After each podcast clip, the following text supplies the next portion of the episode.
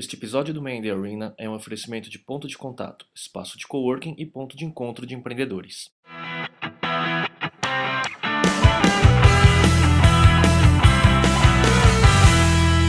Olá amigos, esse é o Man in the Arena, episódio número 13, um vídeo podcast sobre empreendedorismo e cultura digital. Eu sou o Léo Cuba. Eu sou o Miguel Cavalcante e temos hoje um... Eu sou o Flávio Pripas.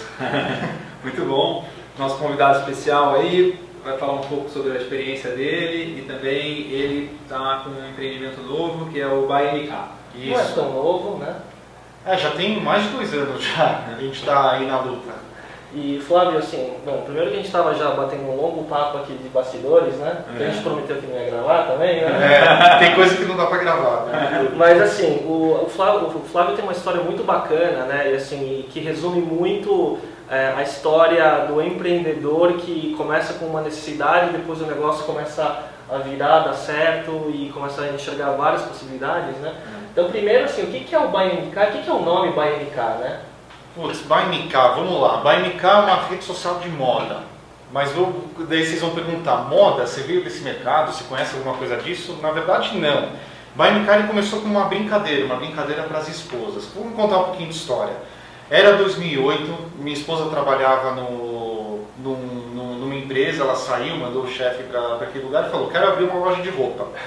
Daí eu falei para ela, ah, legal, você quer abrir... É, é, legal, você quer abrir uma loja de roupa, então vamos ver quanto custa abrir uma loja de roupa. Era muito caro abrir uma loja de roupa. Nessa época eu estava trabalhando com o Renato, que é meu atual sócio, e os dois eles gerenciavam tecnologia, fazia muito tempo que a gente não colocava a mão na massa. E acho que todo cara que está assistindo que é de tecnologia sabe que vira e mexe você gosta de colocar a mão na massa, testar um pouquinho. Daí a gente falou, vamos fazer alguma coisa, as duas esposas se conhecem, elas estão conversando de abrir essa loja de roupa, vamos fazer alguma coisa na internet, no mínimo a gente treina um pouquinho de desenvolvimento e elas param de encher nosso saco com essa história de abrir loja de roupa. Essa foi a grande, grande verdade. Isso era junho, julho uh, de 2008. É. É, se ela assistir, depois Nossa. ela me dá bronca em casa. Uh, a gente começou a desenvolver de final de semana, começou a desenvolver à noite. É até interessante que umas duas semanas depois que a gente começou a desenvolver, a gente viu que tinha um site nos Estados Unidos que tinha lançado alguns meses antes que tinha um conceito muito parecido com o nosso. E a gente ligou aquele botãozinho de, ah, vamos fazer mesmo assim, porque eu não tenho pretensão nenhuma com esse, com esse site. É mesmo para treinar desenvolvimento. Vamos fazer, vamos colocar no ar e vamos ver no que dá. É, a gente desenvolveu, quatro semanas depois a gente colocou no ar, mandou aquele e-mail para a família, de repente começou a entrar uma pessoa por dia, cinco pessoas por dia, dez pessoas por dia, quinze pessoas por dia, começou a crescer e a gente falou, pô, o negócio parece que é bacana. Qual era o detalhe? O detalhe é, como a gente queria fazer um negócio sem gastar muito, só para treinar desenvolvimento, a gente fez de um jeito que o próprio usuário poderia gerar o conteúdo. No BuyMK você pode combinar uma camisa de uma marca com uma calça de outra.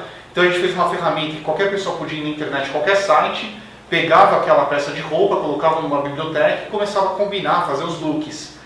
E nisso era uma coisa que era conteúdo gerado pelo usuário. No final de 2008, todo mundo começou a falar de rede social, conteúdo gerado pelo usuário, crowdsourcing. E a gente percebeu, pô, criamos uma rede social, uma rede social de nicho. Vocês já tinham feito, mas não sabiam o nome. A gente não tinha a mínima ideia o que, que era. Tanto que chegou no começo de 2009, em abril de 2000, mais precisamente abril de 2009, a gente tinha duas opções. O negócio começou a ficar muito grande. Não dava mais para cuidar à noite, não dava mais para cuidar de E você estava no mercado ainda, sabe? E a gente estava no mercado, a gente é, é, é, gerenciava a tecnologia no mercado financeiro. E a gente teve que tomar uma decisão. Ou a gente desligava o site, ia ter um monte de mulher que não ia mais ter o que tem que fazer à noite, ou a gente continuava com o projeto. uma loja de roupa. E eu ia ter que montar uma loja de roupa, que ia sair muito mais caro. Ou então a gente continuava o projeto e via até onde o projeto podia chegar. Nossa decisão em abril de 2009, vai fazer dois anos agora, foi investir no projeto e ver até onde podia chegar. Que legal. A gente não tinha a mínima ideia do que podia acontecer. Então, e o nome BNK? Nome BNK, Marcela, minha esposa, K, Karen, da esposa do Renato. Ah. Para vocês verem como a criatividade ela era zero quando a gente resolveu fazer, treinar é. desenvolvimento, né? Falando em moda, uma das, das, marcas mais famosas do Brasil é o Daslu, que também é Daslu, né? É, é. é o significado é esse, né? Então tem... É verdade, é. é. Mas é, assim, é engraçado como uma coisa de forma despretensiosa, ela acaba acontecendo e você acaba tendo que tomar uma decisão. Pô, parece uma oportunidade legal. Vou pra frente, não vou pra frente, tento, não tento. E nesse seu caso você não foi nem uma cópia de nenhum modelo feito de, de fora, né, por exemplo, né? Porque não tinha referência, né? Fazendo é aquilo que eu falei, quando a gente começou a desenvolver, a gente viu que tinha um site lá fora que fazia, que fazia um negócio parecido. Só que é, não, não é um- era uma coisa muito nova. Cada um foi acabou indo para um lado, mais ou menos. E internet é uma coisa que a gente está aprendendo, e até a gente estava comentando antes, que a gente ainda não sabe aonde vai chegar o projeto. A gente, a gente, a, a gente ainda não sabe o que, que é. Toda hora a gente está experimentando funcionalidades novas, fazendo coisa nova para o usuário e assim por diante.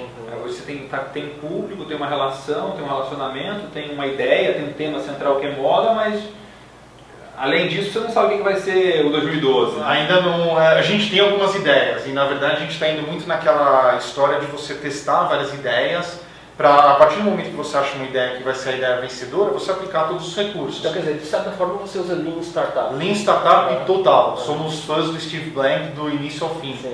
E a gente está realmente fazendo Customer Development. Nós estamos testando, eh, hoje eu até comentei com vocês, 12 linhas diferentes para ver qual daquelas linhas é uma Tem linha algum que você pode falar o que você está testando? Vamos lá, o BuyMK, se vocês tiverem curiosidade, acessem o BuyMK, vocês vão ver que as pessoas ficam criando um look atrás do outro. Eh, por minuto são criados 5, às vezes 10 looks diferentes. é. E o que, que é um look? looks hoje no total? É, a Hoje- combinação toda de É. possibilidades. Hoje a gente tem quase 2 milhões de looks criados, alguma, alguma coisa assim. E o que, que é um look? O look é uma combinação de, de peças de roupa.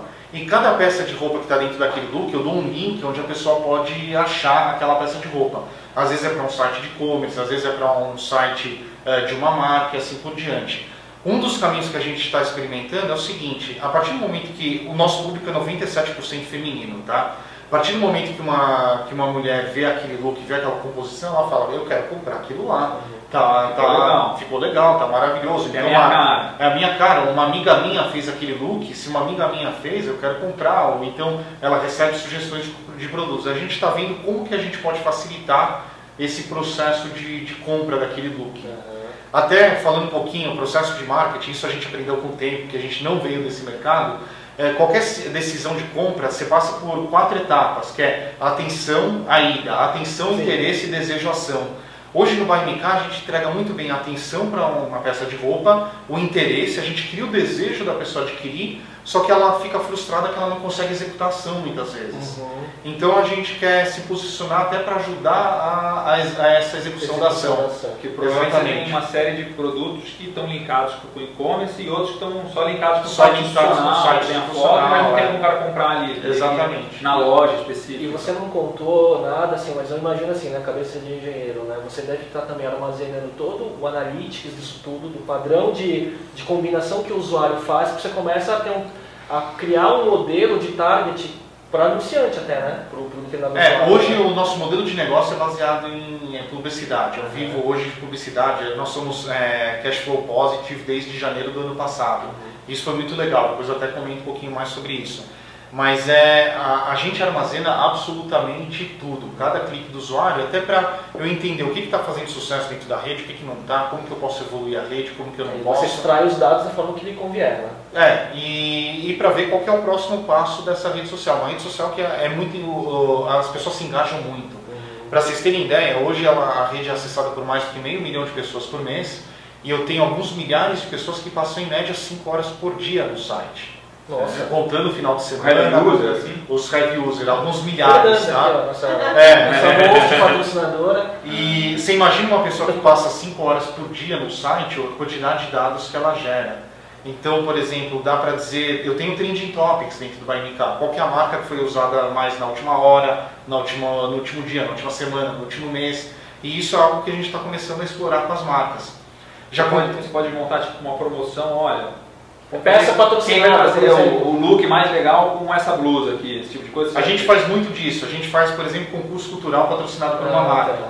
Então uma marca patrocina o concurso, eu coloco toda a coleção da marca lá dentro, as pessoas montam milhares de looks e depois eu dou para a marca um relatório falando, olha, aquela sua camisa foi mais usada, aquela sua calça foi mais usada, aquela combinação daquela camisa preta com a calça cinza foi muito usada e assim por diante. Já aconteceu algumas vezes, e a gente ainda não está explorando comercialmente isso, mas pretende no futuro, de marca eh, voltar alguma peça em coleção por causa desse relatório que a gente deu para ela depois. Porque se o Legal. usuário usou muito, no mínimo aquele usuário está tá, tá querendo aquela peça. Você está fazendo pesquisa de mercado. É uma pesquisa de mercado, online, real time, dos gostos da- das pessoas. Então acaba sendo muito legal nesse sentido. E por isso que não dá para você, como, quando você fala, não dá para travar um modelo de negócio, você está aprendendo com a evolução da plataforma, né? Exatamente. Hoje você nem imaginava no, no momento inicial do produto, né? Que um dia eu posso vir a explorar comercialmente ou não. Uhum. Então a, a gente aprende muito com essa plataforma. Inclusive hoje a gente está até é, trabalhando com uma empresa de que eles têm um algoritmo de recomendação usando computação natural, um negócio super bacana para eu recomendar para os meus usuários, tanto usuários novos que ele pode seguir, uh, looks que ele vai gostar, ou então peças de roupa que ele vai gostar. E um dia eu quero dar a possibilidade para as marcas de falar, olha, aquele grupo vai gostar daquela, daquele cinto que você está colocando no mercado hoje. Oferece aquele cinto para aquele grupo. Então é um trabalho que a gente está fazendo. E tem como também você, antes de lançar o produto, você colocar um tipo um protótipo do, do, do look lá e ver qual que dá mais interessante, só produzir o que dá mais interesse? Tem, tem. Uh, é uma coisa que também a gente está até conversando. Uma das, das linhas que a gente está vendo é exatamente essa, você, acaba, você descobriu. Uh, é, é, bacana, por exemplo. Não, é, é, bacana porque a gente nem imagina. E antes da gente entrar nesse negócio, a gente não imaginava que funcionava dessa maneira. Eu vou levantar uma pergunta aqui. Como que você acha que uma grande marca ela decide quantas peças de cada uma das dos produtos que ela vai colocar na gôndola, ela vai produzir, ela vai... Né, sapato é meio que padrão, assim, né? Tipo, é... Não, mas por exemplo, o sapato você tem cinco modelos, você vai produzir 10, 10, 10, 10, 10, grade, né? ou você vai produzir 100 do primeiro modelo, 200 do, do segundo e só 5 do terceiro. Você não sabe. É. As marcas hoje têm um departamento de né? compras é, que depois eles têm que fazer o que eles chamam de markdown, tem que reduzir, uh, tem que reduzir qual que é o lucro que vai ganhar, tem que fazer o saldão e tem que queimar os produtos que foram produzidos.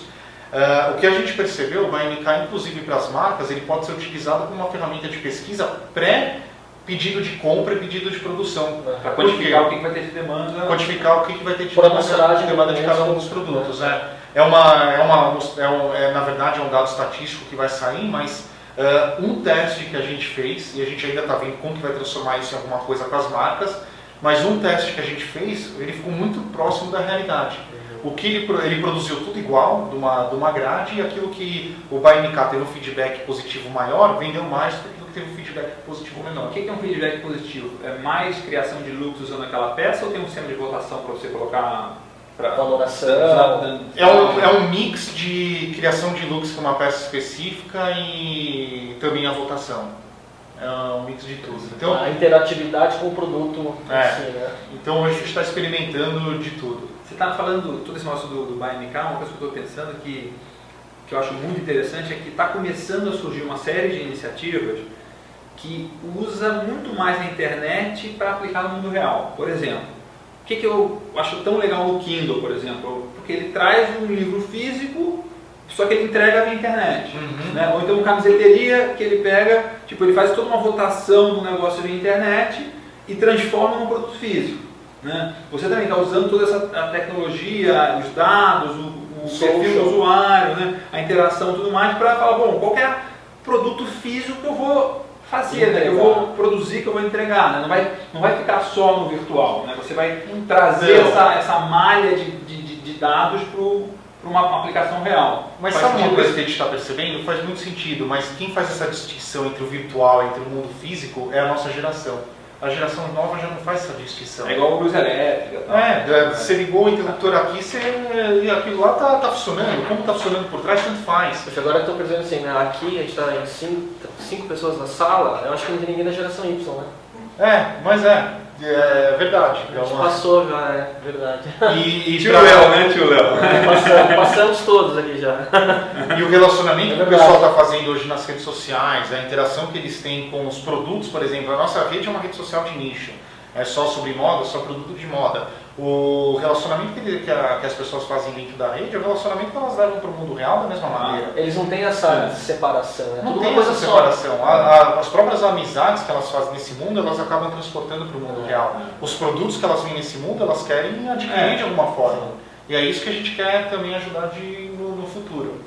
Que legal. Agora, é, como uh, modelo de negócio que você falou que está testando tudo mais, você falou em cash flow positive e tal, então quer dizer, eu imagino que uh, pelo buzz e pela notoriedade até que o BMK está tendo né, no nosso Não, mercado. longe disso, tá, mas tudo bem. Não, até que sim, né, dentro desse novo é, tá nova onda de, né? do ecossistema de startups e tal, é, imagino que tem muito assédio aí, né, de é, possíveis investidores e tudo mais. Né? E você, como é que está tem, então, deixa eu contar um pouquinho. Porque você está bootstrap, é, você está em... É, a gente está colocando, eu acho, eu acho legal comentar, porque é sobre empreendedorismo, né, o, o videocast. Então, vamos lá. Uh, se eu for falar um pouquinho de carreira, eu comecei no carreira como estagiário, daí fiz um sistema, daí em 97 eu lancei o sistema que era web. É o estagiário empreendedor. É, estagiário empreendedor, aquele que só trabalha e não ganha, mas tudo bem. É, daí, o, em 2000, eu fiz um empreendimento que eu contei para vocês rapidinho. Foi um fracasso, que eu até cheguei a comentar algumas vezes. A gente não fez contrato, a gente foi engabel, literalmente engabelado. O cara depois tinha 30%, queria 70%, daí a gente mandou ele para o inferno, eu voltei para o mercado. Eu estava numa empresa que foi comprada por uma empresa é, americana, que essa empresa americana foi comprada por um banco, daí acabei entrando na diretoria de um, de um banco uh, diretor de tecnologia, então acabei passando por muitas etapas nessa na, na vida, digamos assim, até em questão uh, conhecimento do mundo corporativo. Quando a gente resolveu empreender, quando o negócio parecia que era uma oportunidade, uma das primeiras coisas que a gente fez foi, vamos colocar as regras do jogo aqui para ver, ah, vamos dizer que a gente começa a empreender, daqui a seis meses eu encho o saco, o que, que vai acontecer? Daqui a seis meses meu sócio, que é o Renato, enche o saco, o que, que vai acontecer? Então, desde o primeiro dia a gente colocou as regras muito claras dentro do tipo, jogo. Casamento e divórcio, tudo desenhado. Tinha tudo desenhado, não, Legal. mas tinha mesmo. Inclusive, é, é uma sociedade 50-50, a gente falou, vamos dizer que um dia a gente não chega no acordo, o que a gente vai fazer? A gente colocou lá, a gente vai para uma câmara de arbitragem. É. Então, realmente, a gente colocou as regras do jogo para o negócio ser bem feito desde o começo. Daí a gente estabeleceu três metas, isso em 2009, é, uma meta de seis meses, 12 meses, 18 é, meses. Alguma, na verdade, a gente extrapolou algumas dessas metas, então foi um, foi um negócio bacana. Só como a gente começou em 2009, a gente não sabia como ganhar, como ganhar dinheiro. Então a gente começou a, a ver, ah, como modelo mais fácil de publicidade, se eu fizer banner, eu não quero fazer banner, e assim por diante. Daí a, a gente chegou na conclusão que não queria fazer display, não fizemos até há 3, 4 meses atrás, porque a pressão de mercado foi tão grande e queriam dar tanto dinheiro para a gente que a gente acabou fazendo no final das contas, e essa é a verdade. Mas é. é Esse é problema bom pra cá. É, problema bom. Tem tanta gente ligando e falando, ah, cara, ah, mas eu faço um negócio muito legal. Ah, não, mas eu quero banco. Tá bom, então eu vou cobrar 90 reais. Tá bom, eu pago. Então tá bom. Já tinha inventado, é. né? Já? Então é, a gente acabou fazendo isso de uns três meses pra cá. Mas a, a questão é que é legal, a gente sempre ficou muito mais focado naquilo que, no que, que a gente queria fazer do BNK como produto. É, para colocar no mercado e para tentar ser um pouquinho diferente do que, do que todo mundo faz. E a nossa ideia foi sempre testar, no, em 2009 a gente lançou o primeiro produto em outubro, começou a vender, em janeiro já era cash flow positive, mesmo que nosso custo é, é zero, a gente não tirava nada para o bolso na, naquela época. E a nossa ideia em 2010 era continuar testando novos modelos de negócio até o final de 2010 e depois começar a ir atrás de investidor para escalar, escalar o modelo de negócio. Que é. virasse, né? A questão é que o mercado anda muito mais rápido do que a gente. Até que ligou um cara um dia em maio de 2010 e falou, ah, quero, quero fazer um negócio com vocês. E daí a gente ficou um pouquinho mais interessado em, em relação a como funciona esse mundo de investimento. Apesar dos dos dois terem trabalhado em banco, a gente não trabalhou desse lado da mesa, uhum. do lado do empreendedor que está buscando dinheiro. Uh, eu, particularmente, eu tive até a experiência em investment banking, que é o lado de quem está suportando toda a transação. E é, é diferente tipo de relacionamento. Só que o que aconteceu que foi legal é que, por exemplo, depois que o pessoal começou a ligar para a gente, a gente falou, vamos fazer que nem toda startup. Vamos fazer um plano de negócio, vamos fazer um plano financeiro. Daí a gente pegou o avião, foi para os Estados Unidos, voltou com um monte de gente interessada e isso em novembro do, de 2010. Quando chegou o primeiro term sheet na nossa mão, que foi o Technician, né? Que foi no Technician, organizado pela BED, do Brasil Innovators. Uh, na verdade, a gente ia, vou voltar um pouquinho, a gente foi para os Estados Unidos, quando ligou o cara para a gente, era o cara do Vale do Silício, ele falou, quero comprar vocês, a gente não sabe quanto custava. Daí a, a gente falou para ele, custa um absurdo, daí ele falou, ah, não achava que era isso, achava que era tanto. Uh, achava que era tanto. Daí a gente falou, pô, já sei quanto o pessoal quer pagar, que já é um negócio legal. É, e foi muito legal. Se eu tenho um cara que está querendo comprar, vamos, vamos para os Estados Unidos, vamos ver se tem outros caras querendo comprar. Daí a gente comprou a passagem, duas semanas depois tinha aquele evento da TechCrunch, uh, o TechCrunch Disrupt. A gente falou, vamos passar três semanas nos Estados Unidos, sair daqui com duas reuniões marcadas. Uh, uma reunião que esse cara queria comprar, e uma reunião com o meu concorrente dos Estados Unidos, até para conhecer eles, fazer relacionamento. Uh, com a participação no evento da TechCrunch, a gente lotou as três semanas os três horários do dia, reunião de manhã, no almoço e no jantar. E foi muito legal, a gente saiu de lá dessas três semanas nos Estados Unidos com 18 follow-ups, ou de investidores, ou de potenciais parceiros, ou de potenciais aquisições. No Techmission, que foi o evento lá que a gente conheceu a Beth, uh, desse relacionamento, ela falou, ah, quero organizar um Techmission, trazer startups do Brasil aqui para os Estados Unidos, fazer a ponte. Uh, fomos para lá, daí a gente preparou o nosso business plan, que a gente não tinha um business plan, não sabia como podia ganhar dinheiro, não sabia quais eram as linhas de negócio, não sabia nada. Mas a gente colocou no papel.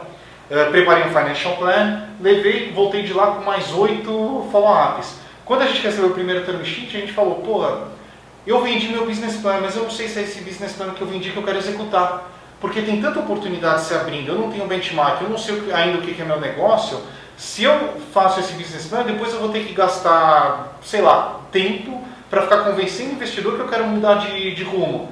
Então a gente disse não para esse primeiro time sheet. E não o segundo, e não o terceiro, porque a, a gente ainda está no momento que a gente ainda não sabe o que, é o projeto exatamente. Ele está chamando muita atenção, ele está crescendo exponencialmente, eu tenho várias oportunidades, mas qual é a oportunidade que eu vou focar todos os meus esforços?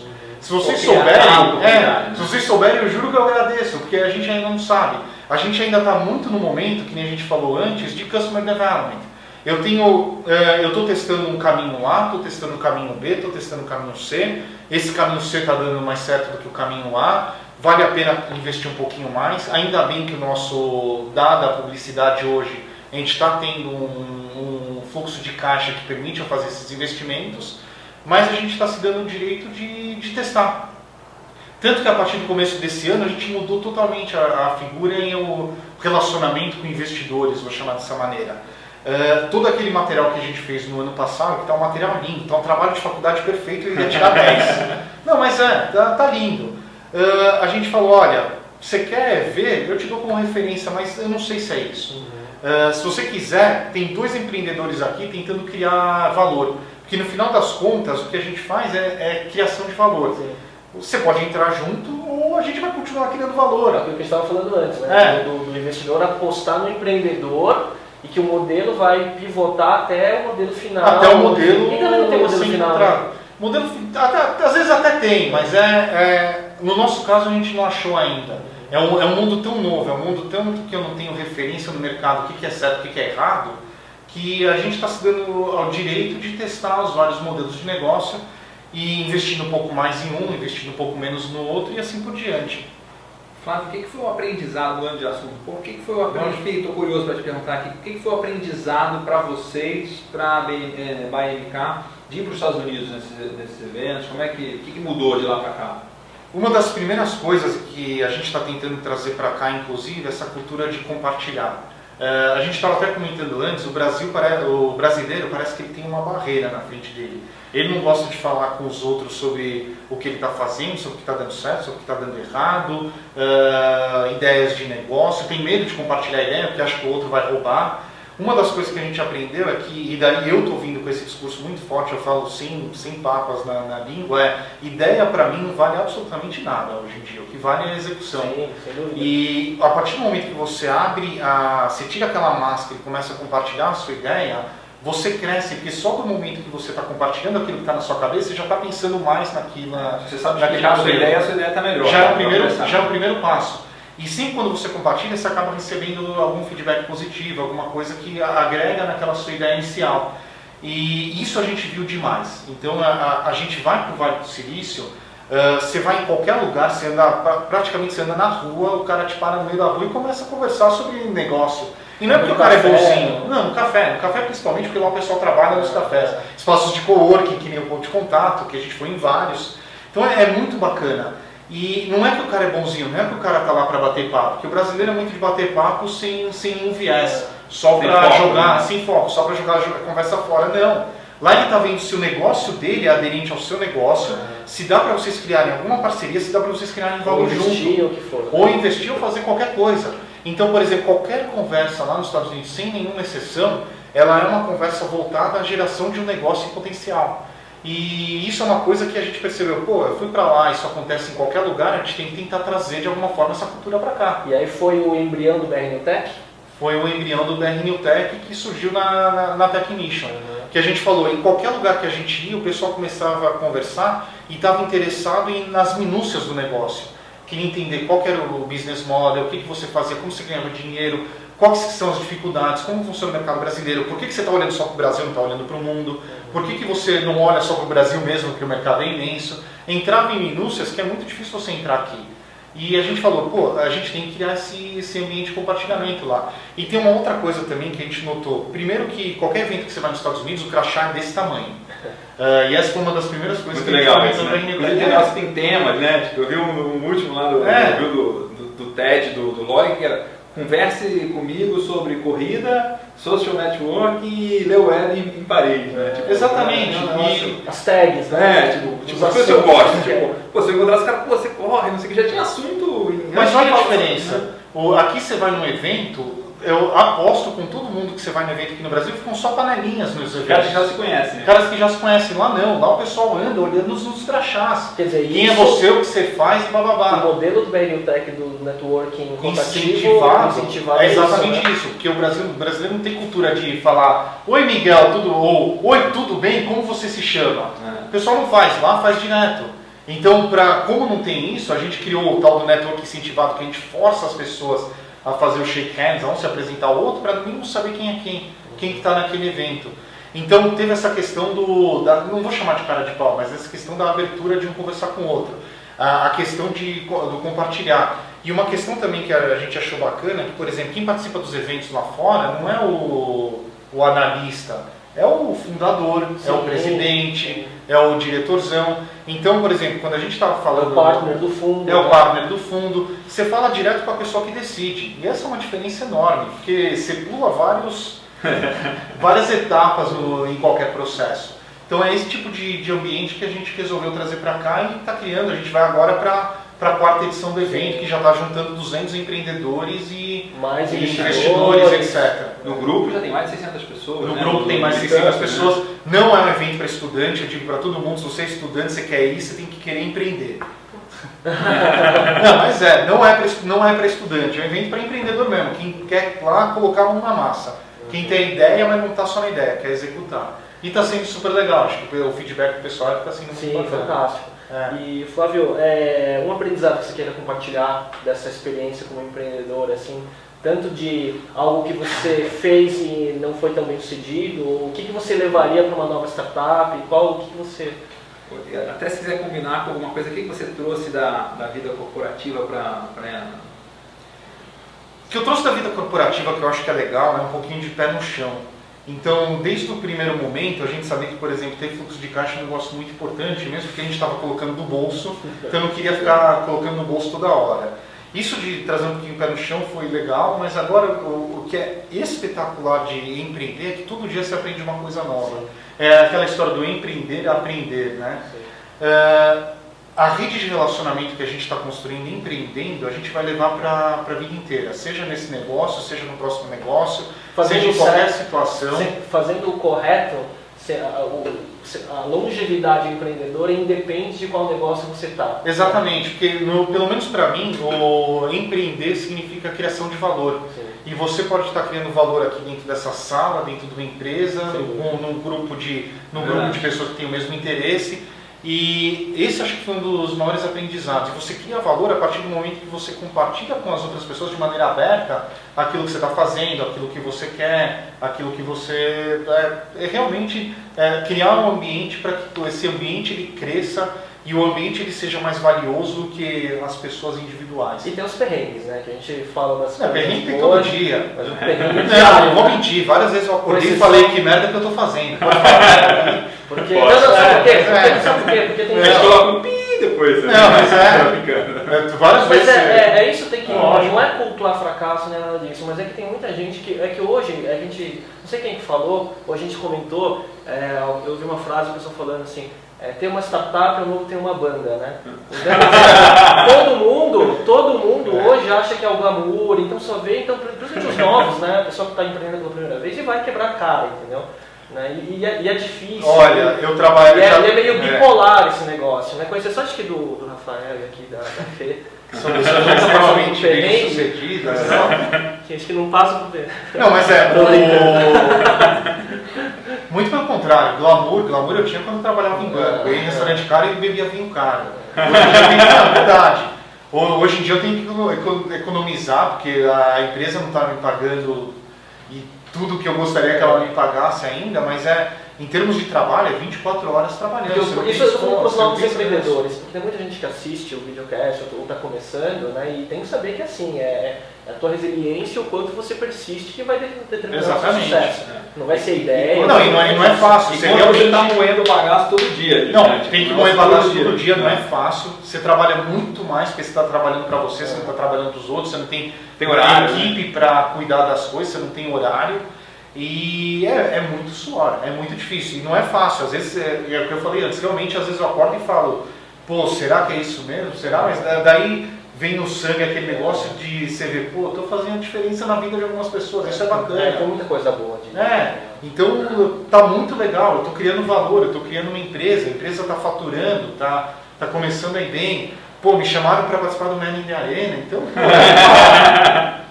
É uma métrica de sucesso. não, mas com certeza que é. Quase, quase um videocast do É. Jason Galtanes, né? Não, não teria chance de estar de estar falando aqui se não fosse isso. não Não, fosse isso. Então, é, é- é muito bacana. E aquilo que a gente estava conversando antes também, depois que picou aquele mosquitinho lá de empreender, é, é difícil você pensar, pô, vou voltar para o mercado, É. o meu dia vai ser ficar fazendo PowerPoint, vou ter que ficar gerenciando conflito, Eu tava numa reunião trabalhando no. Black Big Brother corporativo. Eu estava numa reunião sexta-feira com empreendedores e um amigo falou assim, é, não tem escolha, ou tem que fazer certo ou dar certo. Não tem outra, não tem um plano B. entendeu? Não tem. Então tem que dar certo. Se não der certo, ferrou. Entendeu? Então, Mas aí que tá legal, o ambiente está tão bacana hoje que se não der certo, você fala para todo mundo, não deu certo por causa disso, disso, É, daquilo, vou partir é, para a próxima. é, é. Acho que Isso é uma das tá coisas mais legais palavra, também. é. E até, até eu acho que um dos exemplos é o, o que eu tenho assim como referência é o Léo, assim, de tipo montar um outro negócio e com uma velocidade muito grande, colocar um negócio para rodar, dar certo, o negócio crescer. Porque não é que assim, pô, o cara começou um negócio hoje, mas ele tem todo um histórico,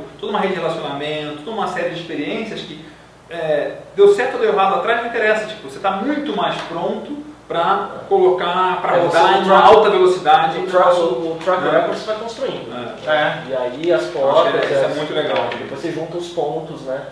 Lá pra trás. Assim. Mas no final das contas é só ter um pouquinho de coragem e gastar as mangas e fazer. É, ter coragem, né? É. é. O- e esse até é um ponto. é, A gente até pegou como missão pessoal até incentivar um pouquinho de empreendedorismo. Tanto eu quanto o Renato, o, diferente de outros casos, a gente veio do mercado corporativo, de uma carreira bacana no mercado corporativo. Não é que deu errado e você estava não, não, muito não, A gente estava muito bem. bem e tem Headhunter ligando pra gente toda, toda semana, todo mês.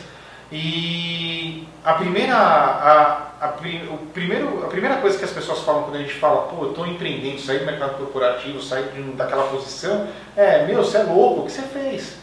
E não devia ser assim, devia ser um negócio totalmente diferente. Eles deviam Pô, falar, parabéns, que pô, legal." parabéns, você está criando emprego, você está pagando imposto, você está você tá fazendo um monte de coisa para tentar mudar até o Brasil. A nossa geração é uma geração muito legal, que não não é uma geração de jeitinho. A nossa geração é uma geração que está fazendo tudo certo. Já busca informação. Busca né? informação. Pô, a gente está a gente tá colocando o país no outro patamar. Sim. E as pessoas ainda olham com um pouquinho. Saiu na Veja duas semanas atrás o pessoal que está indo para emprego público. Eu achei o maior É, absurdo do mundo. É, É. Eu quase é, coloquei fogo naquela revista. Então é, é, é um negócio bacana que as pessoas têm que olhar de uma maneira diferente. Então a gente pegou até como missão pessoal tentar incentivar tudo isso também. Agora, Flávio, assim, para entrando na reta final aqui, é, dicas de livros, blog, que- onde você consome informação? Livros, blogs, videocasts sobre empreendedorismo? São as suas Eu referências? leio De forma geral. Assim, Eu leio muito blog, muito blog. Mas tem algum, assim, o que é o primeiro que não pode... Não, o primeiro que não pode, TechCrunch Startup para mim não pode faltar no, no reader de, de ninguém. É, esses, esses dois. Fora os outros. Eu leio muito blog americano, então tô, É, todos os de referência. Ah, bom, daí TechCrunch, o Mashable, ah, Steve Blank, Eric Steve Ries. Blank, eh, Steve Blank, sobre Startup. Ah, Um menos conhecido, assim, que você gosta. O menos conhecido que eu gosto. Putz, isso aí vai me pegar agora. É, Tem vários blogs pessoais assim de empreendedores que eu gosto. O Ah. pessoal escreve uma vez a cada três meses e quando escreve eu acho muito bacana. Tem o Daniel Heiss da, da- do grupo Direct, que ele escreve uma vez por ano. É. Eu acho legal quando ele escreve. Gabriel tem um modelo de É. interessante. Tem, tem o próprio Fábio da camiseteria também escreve uma vez a cada sei lá tanto. O Marco Gomes da Box escreve, ele coloca muita coisa no Tumblr, mas é, no blog escreve de vez em quando, é bacana. Eu, eu gosto de acompanhar assim esses blogs. Até, até para esses três que ele citou, um estímulo para escreverem mais, né? Eles escreverem É, mais. são as pessoas que estão construindo, né? As pessoas que estão aí. É porque você vê o que eles estão passando, você vê o que É, está você acontecendo. tem é. uma experiência pessoal, né? Você está falando isso, eu lembrei do, na na- no livro do, do Tony Sher, ele fala isso, que ele só dá palestra sobre coisas que ele gosta, que ele tem Ah, vivência, que ele tem experiência, fala, bom, posso estudar tudo sobre um tema, se eu não gosto daquilo, vai ser uma droga a minha palestra. E, e o legal desses blogs, né, que tem muito esse negócio do, tem, tem um aprendizado, mas também tem uma... Você tem que ter o cara ali naquele post, naquele texto, É. tem a experiência dele, tem a vivência dele. Isso é... Mas eu vou fazer o seguinte, eu vou empacotar todo o meu Google Reader e vou daí vocês Manda, disponibilizam. É, não, tem muita coisa. E eu deixei de ser esquizofrênico, porque eu vi aquele númerozinho crescendo, eu tinha Mil como posts, mil missão posts. zerar. é, zerar os posts. Agora não, Não, agora eu deixo lá. Você já marca... Primeiro eu deixo? Order by Magic É. e eu Ah, é leio Order by Magic. Mas é, tem isso, não sabia. Tem, tem isso, Order by Magic é, é, é a ideia. Tipo É, como se fosse um priority inbox. É um priority inbox do-. Google Reader, Ah, é. legal. Mas eu empacoto, eu tenho muita coisa que eu deixei preciso- esquizofrênico. Não, eu seleciono sempre meia dúzia leio e depois dou um, um Marvelous Red. É, tem alguns que eu leio sempre, que é principalmente do nosso ambiente. Sim. Então o Results On, Startupia, esse É. eu, tenho, eu leio sempre, TechCrunch. fora TechCrunch. Mas é, agora os outros são Mas muito TechCrunch tem muito post. Não, agora. é muito post. Tá, muito tá, post. tá difícil. Eles têm que vender page view, né? Agora, É, tá é. Agora a Ariana. Que a Sara é que chefe discute, mas ela não vai entender mesmo. É. Pessoal, como promoção desse episódio com o Flávio Pipas, a gente tem três livros aqui. Um é o livro recém-lançado do Tony Sher, que em inglês é Delivering Happiness, mas em português é Satisfação Garantida. É excelente. É um dos livros mais legais que eu li em 2010. É, a gente ganhou da, da Thomas Nelson Brasil. É um dos, dos é, prêmios ou brindes ou presentes do the Arena desse episódio. Tem mais dois livros do nosso amigo Christian Barbosa, que é o especialista brasileiro em gestão do tempo. Um é Estou em Reunião e o outro é Você, Dona do Seu Tempo, especialmente para mulheres, né, já que 97% da audiência dele são mulheres. E é o seguinte, para concorrer a um desses três livros, você vai responder a pergunta que o Flávio tem para você e aí a gente vai é, escolher as três melhores respostas e as três melhores respostas vão ganhar esses três livros. Qual que é a pergunta, Flávio? Se você tem uma ideia agora, você acha que essa ideia pode ser uma, pode virar uma empresa, pode vir, pode gerar uma grande oportunidade, que- qual é a primeira coisa que você faria hoje? Bom, legal, hein? Tudo que vocês mandarem aqui pro, pro nosso contato que está aqui no- na tela, a gente vai encaminhar para o Flávio, ele que vai ser o curador e vai selecionar as Legal. melhores respostas, tá bom? Então é isso, agradecer o Flávio Obrigado, eu Ótimo. que agradeço, foi excelente. Obrigado. Sempre bacana conversar. e a gente está de volta no próximo episódio. Obrigado, tchau, tchau. abraço.